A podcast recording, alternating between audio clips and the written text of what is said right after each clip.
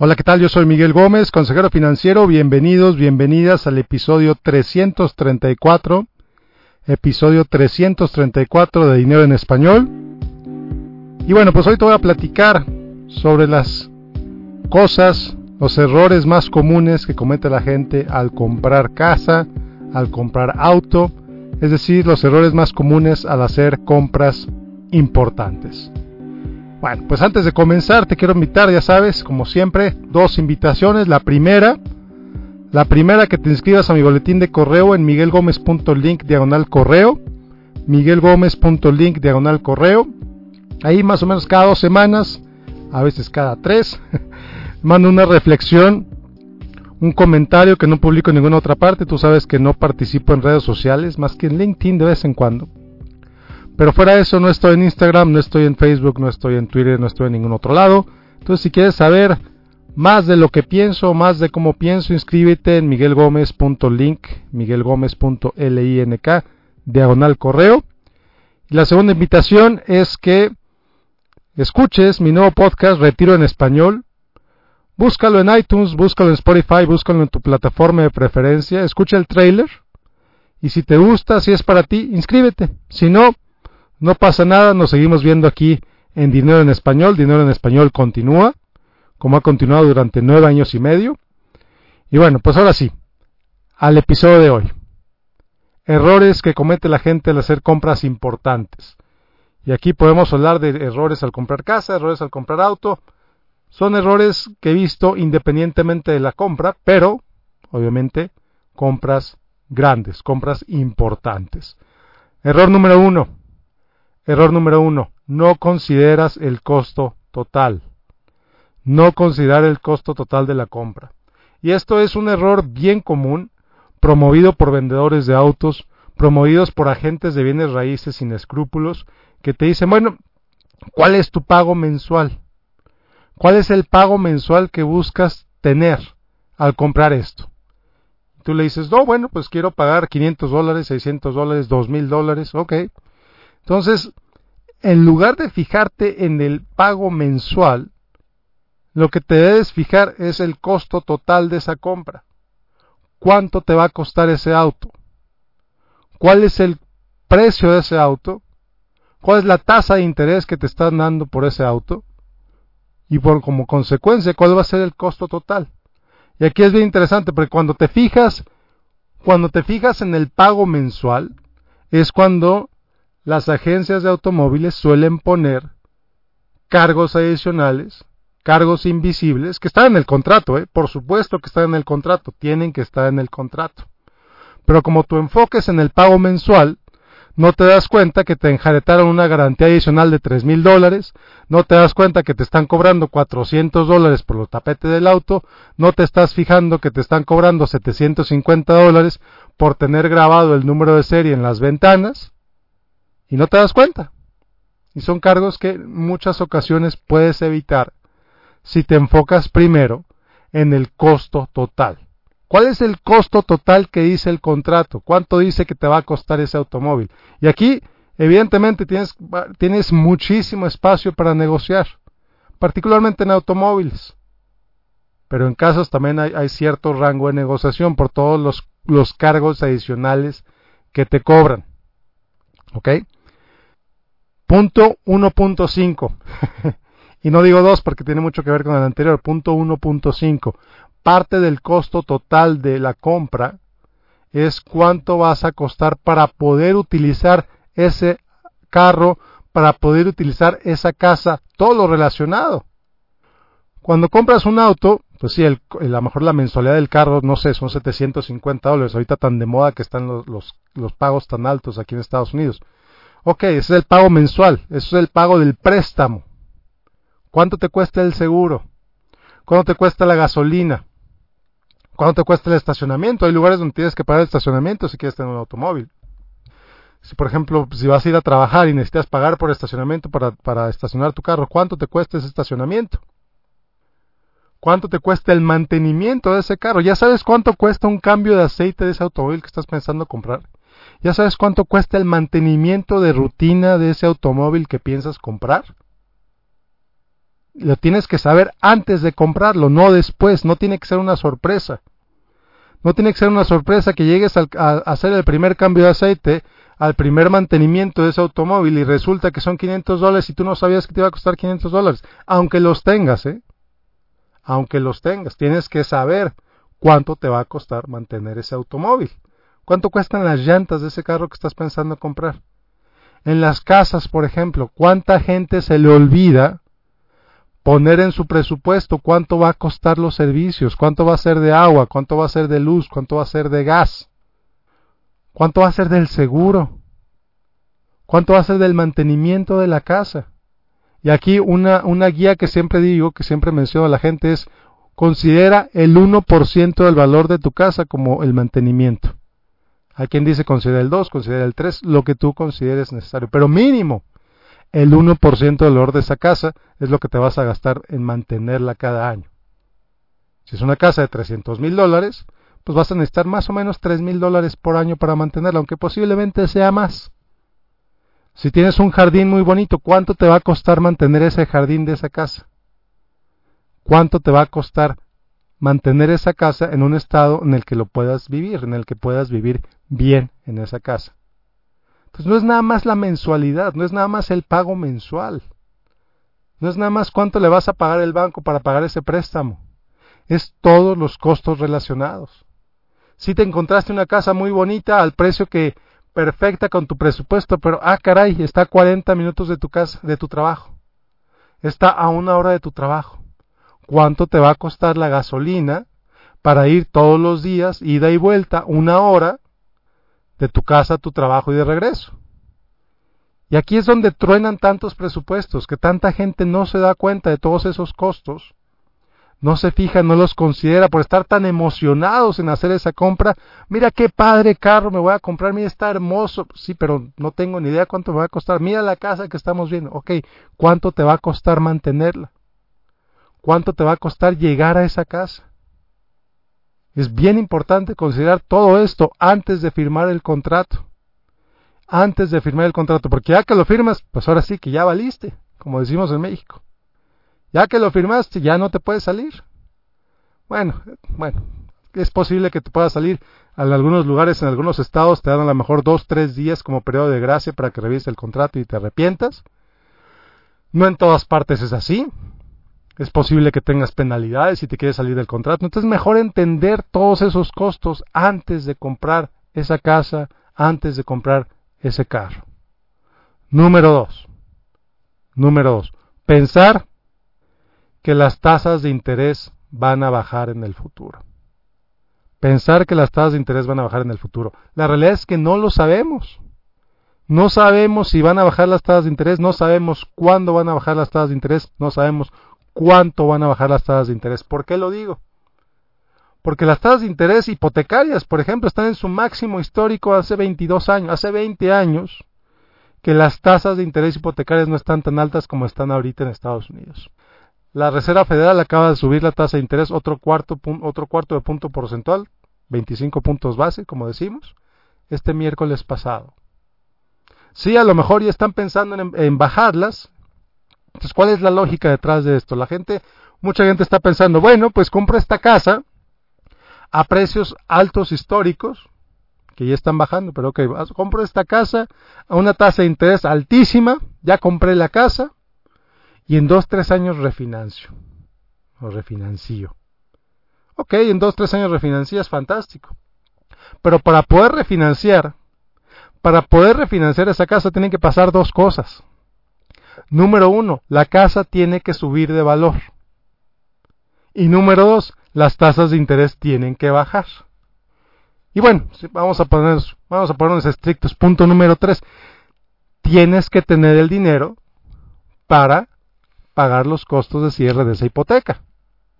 Porque refinanciar una hipoteca simplemente es sacar otra hipoteca que a lo mejor te cuesta uno y medio, 2% del valor de la casa, no lo sé, 3% del valor de la casa te cuesta refinanciar esa casa. Quiere decir, si quieres refinanciar un préstamo de 300 mil dólares, te va a costar 9 mil dólares refinanciarlo. ¿De dónde los vas a sacar?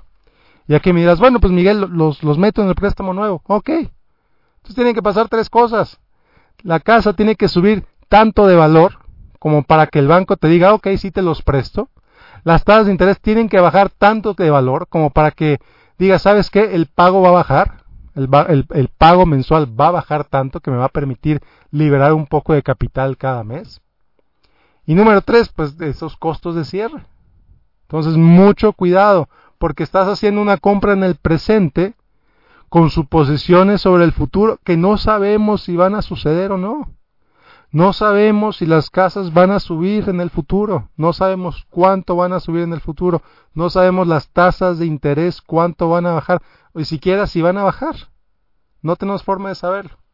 Entonces, mucho cuidado con eso. Si necesitas comprar una casa, si te urge comprar una casa, que aquí urge es entre comillas, porque, pues sí, tienes que tener un lugar donde vivir, pero puedes rentar.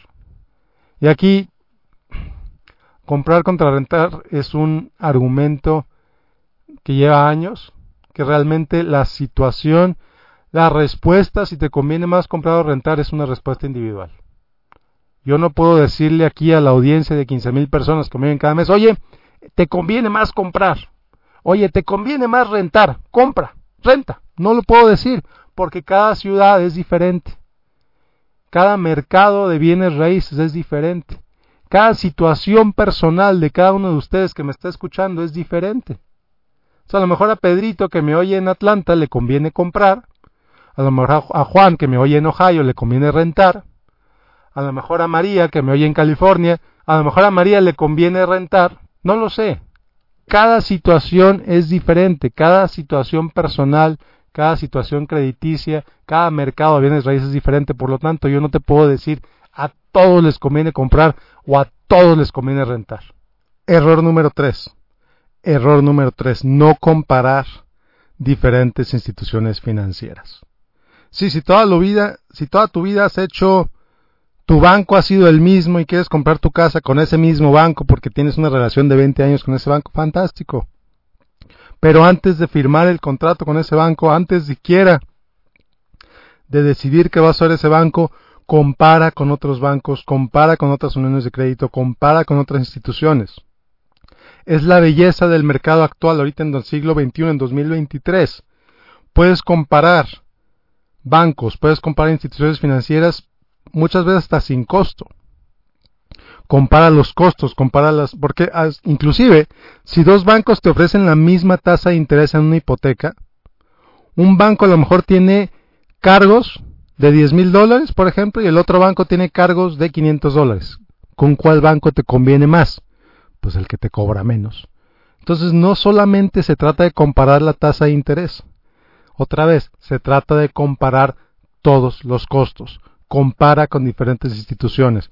Aquí lo interesante es que, por ejemplo, el, el buró de crédito, los buros de crédito saben que cuando estás comprando, cuando estás buscando comprar casa, cuando estás comprando, cuando estás buscando comprar auto, pues vas a acudir o es probable que acudas a muchas instituciones.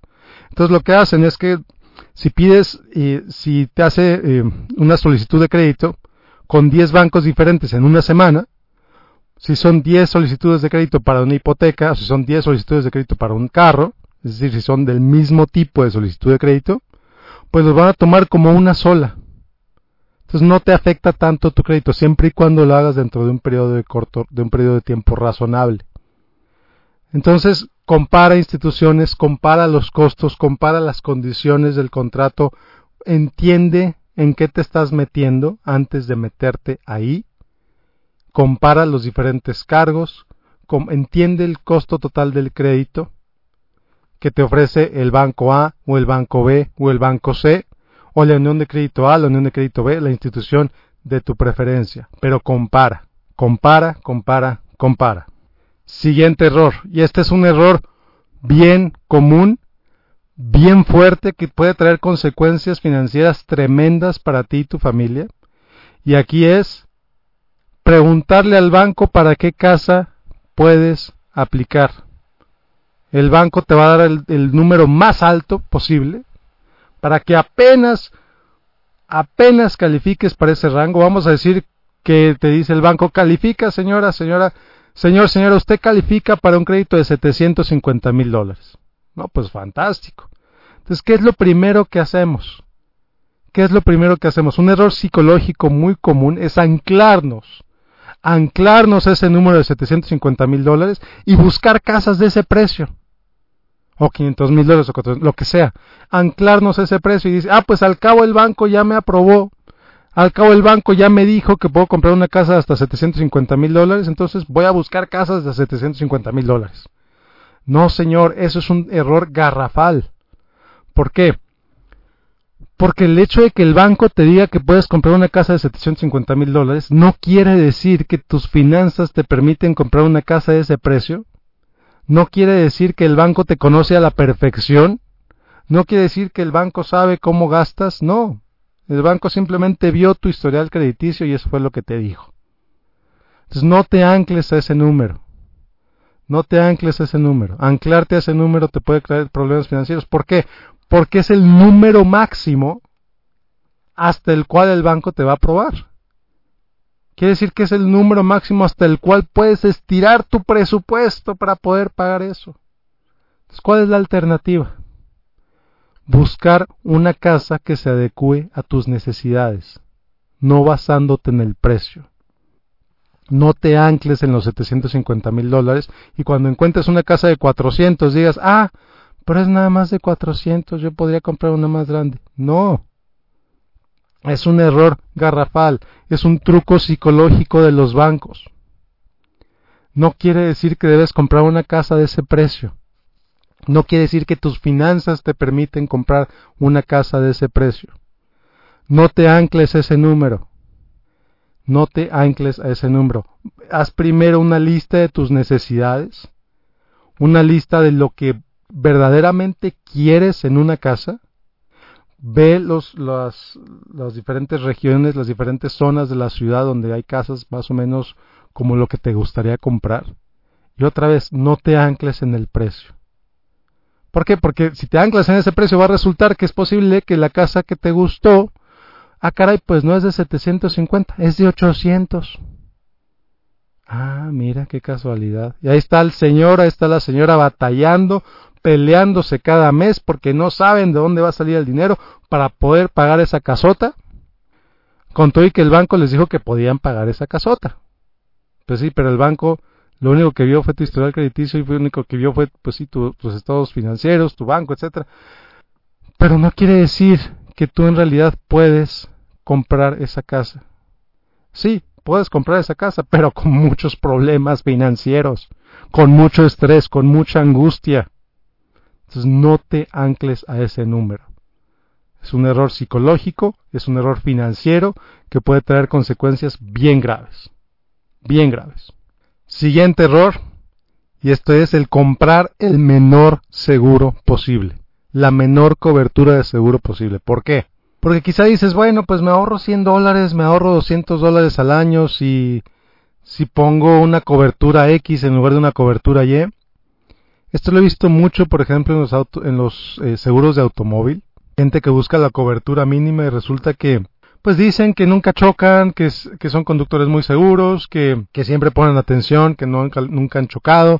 Entonces, ¿por qué van a querer una cobertura más amplia si con tener la cobertura mínima que les obliga el Estado es suficiente? Bueno, Déjame decirte que no.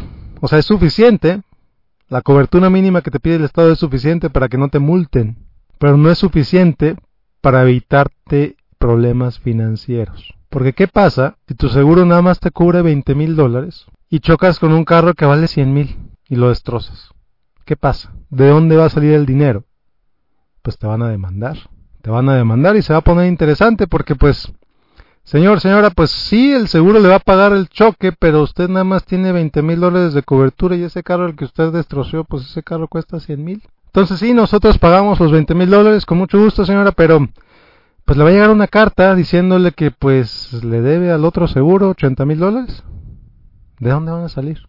No estoy diciendo que vayas y te gastes todo tu dinero para tener la máxima cobertura posible en tu seguro de carro, en tu seguro de casa, no te estoy diciendo que me compres un seguro a mí porque para empezar yo ni siquiera vendo seguros.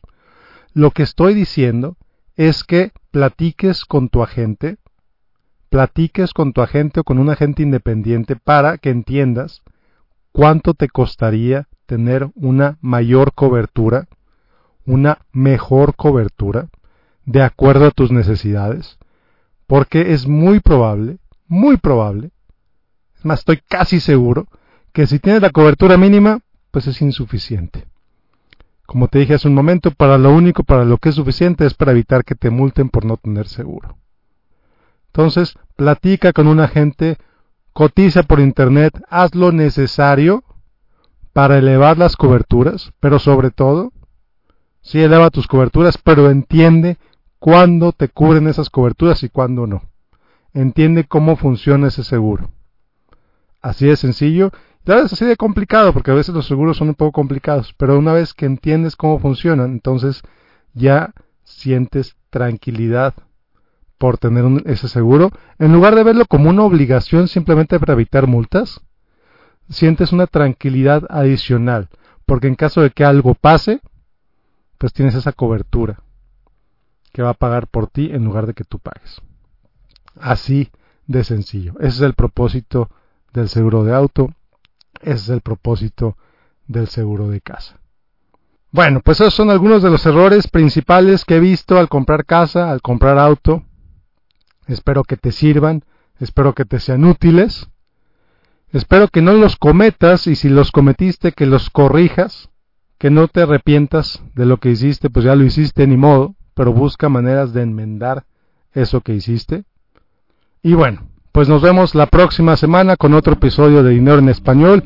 Muchas gracias por acompañarme. Yo soy Miguel Gómez, consejero financiero. Nuevamente te reitero la invitación para que te metas a miguelgomez.link diagonal correo y te unas a mi boletín de correo electrónico. Nos vemos la próxima. Que tengas un excelente, excelente día. Muchas gracias por acompañarme. Bueno, pues si te gustó este episodio, por favor, compártelo con quien creas que le pueda servir. Déjame tus estrellitas en Spotify y en iTunes. Y bueno, pues ya para cerrar, recuerda que Dinero en Español no es asesoría contable, legal o fiscal. No lo es porque yo no soy ni contador ni abogado. Soy asesor financiero, para poder, pero para poderte dar asesoría financiera pues necesitamos tener un contrato. Y evidentemente pues no lo tienes porque simplemente me oíste hablando en un micrófono. Nos vemos la próxima semana, que tengas un excelente, excelente día. Hasta la próxima.